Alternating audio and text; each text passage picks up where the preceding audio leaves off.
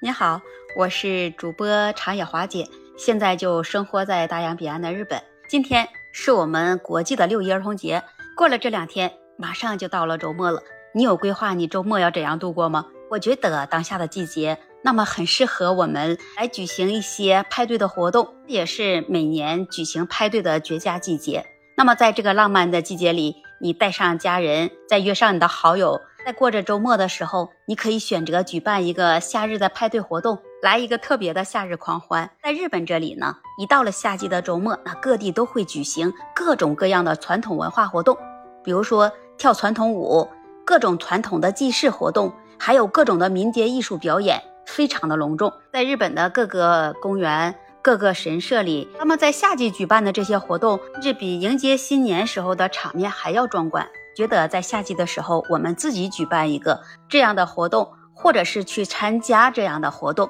那就会让你的生活能更加的丰富多彩。那有的小伙伴就会说，我不知道要怎么办，也不知道从哪里开始来准备。今天，那华姐就在这里给你分享一些建议，来帮你去达成你的愿望。如果你是主办方，你想来举办这次派对，那我们首先就要想让这次派对怎么又能有趣又能开心。又能好玩呢？第一，你要考虑一下，为你的派对选择一个有趣的主题，比如说去海滩派对、荧光夜晚、夏日的狂欢。选择一个主题，它可以帮助营造这派对的氛围，让你的亲朋好友能更容易去参与其中。至于你想过一个有意义的夏日派对，你最好要在户外举办，利用这阳光和大自然的优势，你可以设置这户外的游戏区域，像你可以选择。沙滩排球、扔沙包游戏、乒乓球、草地保龄球这些活动都可以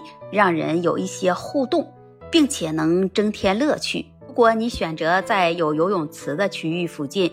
你可以安排一些水上活动，可以选择踢球游戏、水球比赛，或者是水上滑梯这样的活动，可以使你在炎热的天气中以作为消暑的方法。同时，那也提供了许多娱乐和互动的机会，再提供一些丰富多样的夏季美食和饮品。那比如说，我们来点水果沙拉、冰淇淋、汉堡、烧烤，那这些在夏季的派对中都属于是经典的选择。带上一些清凉的饮品，冰茶、水果沙拉，有美食的同时，我们可以选择一些欢快的夏日音乐，设置着音乐播放区域。如果你有条件的情况下。我们还可以来雇佣一个 DJ 或者组织一些舞蹈比赛，让你的亲朋好友来享受着音乐，再使用一些夏日的装饰品来装饰你这派对的场地，像那些彩色的气球、夏日的花环，还有一些灯笼，都会为这派对的场地能创造一个欢乐的氛围，也能让这些参加的